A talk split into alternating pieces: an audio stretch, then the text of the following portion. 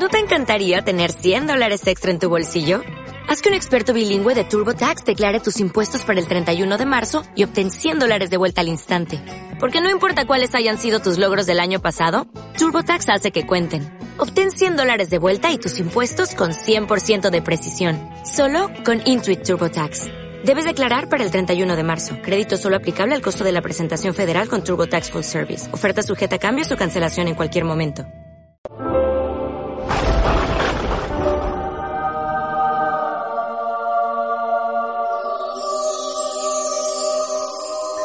En aquel tiempo dijo Jesús a sus discípulos, Si el mundo os odia, sabed que me ha odiado a mí antes que a vosotros. Si fuerais del mundo, el mundo os amaría como cosa suya, pero como no sois del mundo, sino que yo os he escogido sacándoos del mundo, por eso el mundo os odia. Recordad lo que os dije, no es el ciervo más que su amo. Si a mí me han perseguido, también a vosotros os perseguirán. Si han guardado mi palabra, también guardarán la vuestra. Y todo eso lo harán con vosotros a causa de mi nombre, porque no conocen al que me envió. Palabra del Señor. Todas las palabras del Evangelio son palabras de oro que deben de estar siempre escritas en nuestros corazones una a una y ojalá que pudiéramos tenerlas también permanentemente en nuestra cabeza, en nuestra mente. Estas palabras son de oro de una forma especial, al menos en este momento, porque eh, parece que algunos en la Iglesia están muy preocupados en que el mundo deje de odiarnos y están muy preocupados en, en un diálogo con el mundo que en sí no tiene por qué ser malo, el diálogo no es malo, el problema es el precio que tienes que pagar, es decir, a qué tienes que renunciar, qué tienes que aceptar del mundo para que el mundo deje de odiarte. Ese es el problema. Jesucristo pudo haber claudicado, haber renunciado, por ejemplo, a su pretensión de divinidad, que fue la clave fundamental, de la persecución que le llevó a la cruz, o haber renunciado a modificar determinadas costumbres como aquellas que marginaban a la mujer, por ejemplo. Pudo haber renunciado a eso y haber vivido tranquilamente y haber llegado a una vida adulta de muchos años y haber muerto plácidamente rodeado del cariño de los suyos. Pero no lo hizo, no lo hizo. Ni siquiera cuando sus apóstoles eh, dudaban o cuando sus discípulos le abandonaban. Él no claudicó, él no transigió. Él no fue uno que dijo, no os vayáis a cambio de, de, dejar de deciros lo que os acabo de decir sobre el perdón al enemigo o sobre el, celibato o sobre eh, la Eucaristía. Más aún, Él nos insiste, nos enseña en que ese tiene que ser también nuestro camino que es mucho mejor ser víctimas de la persecución del mundo, ser mártires, que claudicar y renunciar a Jesucristo. No podemos dejar el seguimiento del Señor para que el mundo nos aplauda. Y no podemos seguir al Señor que murió crucificado y a la vez ser aplaudidos por el mundo. Es imposible, tenemos que elegir uno de estos caminos. No se trata de que nosotros busquemos el martirio por el martirio, de que nos guste sufrir la tortura, la persecución, la postergación. Eh, a nadie le gusta eso, a ningún mártir le gustaba que le quemaran o que le cortaran la cabeza. Pero cuando nos hacen elegir, primero está Dios. Y debemos prepararnos para ello en las pequeñas luchas cotidianas, en esas ironías, burlas, postergaciones, o en las no tan pequeñas, cuando está en juego un puesto de trabajo, como por ejemplo ese médico eh, en, Argentina que por negarse a un aborto eh, le han condenado y van a, meterle en la cárcel, o, por lo menos le han dado una condena de cárcel, aunque quizá no llegue a ir, pero en todo caso le han prohibido ejercer la medicina. Eso es una persecución. Y ya no es una cosa pequeña, es una cosa por lo menos mediana, pero hay cosas mucho más grandes, como cuando te matan, como está pasando con los sacerdotes y laicos en África. Una vez, eh, cuando era prefecto de la Congregación para las Causas de los Santos, del cardenal Amato, vino a España y eh, hizo una gran beatificación en Tarragona de, de, muchos mártires de la guerra civil española, asesinados cruelísimamente por los comunistas, los socialistas y los anarquistas. Fue una tortura espantosa la que sufrió la Iglesia en esa época. Y el cardenal decía que estudiando tantos, tantos testimonios de mártires de todo tipo, por supuesto sacerdotes, la mayoría, también monjas y también laicos, a veces incluso niños, que le había llamado la atención que no había habido traiciones, no había habido deserciones, habían muerto todos con el viva Cristo Rey en los labios y en el corazón, y perdonando a sus enemigos.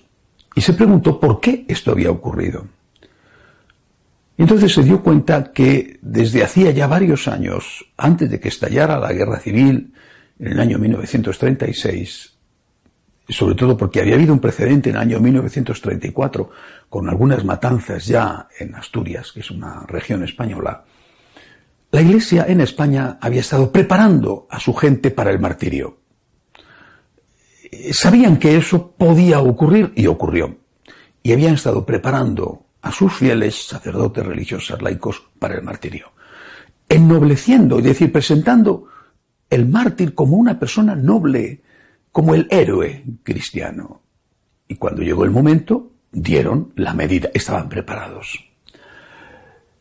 Algo parecido había sucedido siglos antes en Cartago, todavía en la época en que no había llegado la libertad para el cristianismo, cuando San Cipriano, arzobispo de Cartago, que murió mártir, se encontró al llegar a, la sede de Cartago que en la persecución anterior mm, muchos cristianos habían renunciado a su fe. Luego eso generó un problema mm, grave con los relapsos, los que después de la renuncia querían volver a la fe, en fin.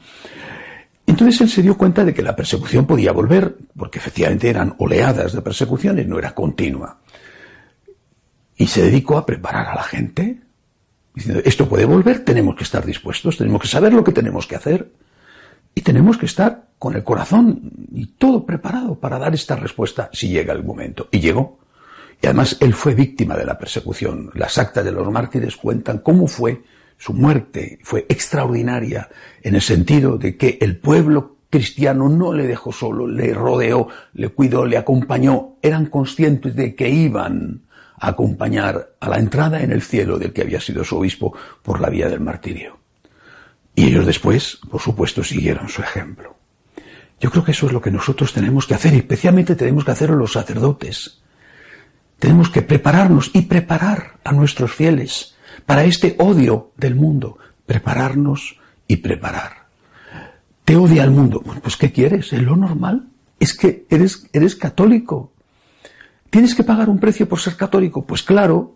También tienes que pagar un precio para ir al cine o por ir a comer a un restaurante o, o por el alquiler del piso o por la gasolina que usas en el automóvil. dice, pues claro, eres católico y te persiguen. Pues qué novedad.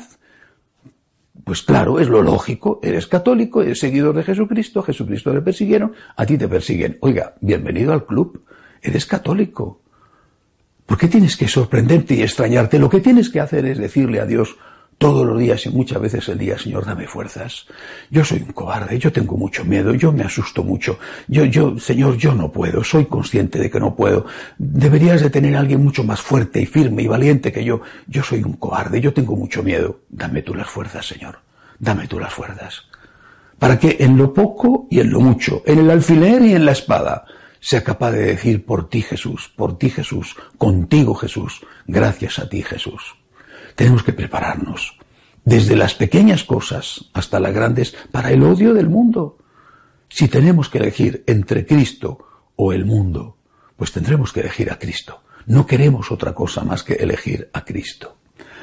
Hay, hay un relato precioso de unos mártires eh, de, de, un pueblecito del norte de África, Avilene, a los cuales, como no quería matarlos el pretor romano, y había llegado la hora de, la, orden de que tenían que, perseguir a los cristianos, el pretor, el gobernador de, de aquella ciudad pequeña, les dijo, yo no quiero mataros y sé que si os pido que sacrifiquéis incienso a los dioses os vais a negar. Solo os pido una cosa, vamos a disimular. vamos a disimular, todos disimulamos. Vosotros dejáis de celebrar la Eucaristía y aquí nadie sabe que hay cristianos. Y por lo tanto, solo os pido que no celebréis la Eucaristía. Y así podré decir que aquí no hay ningún cristiano, que no he matado a nadie porque no hay cristianos. Ya está. Los cristianos se reunieron. Después de dialogar, le respondieron a ese gobernador que tenía una buena intención con ellos, no podemos hacerlo. ¿Pero por qué? Porque sin la Eucaristía no podemos vivir. Y murieron. Es que no podemos vivir sin Cristo, no podemos vivir sin la Eucaristía. No es que queramos morir, es que no podemos vivir sin Cristo y sin la Eucaristía. Que queremos vivir como ciudadanos normales y tener nuestros negocios y nuestra vida y nuestras familias y, y tenemos además derecho a ello. Pero si nos hacen elegir entre renunciar a Cristo o ser odiados por el mundo, pidámosle al Señor que nos dé la fuerza para ser testigos de su amor y de su misericordia, como han hecho los mártires. Que así sea.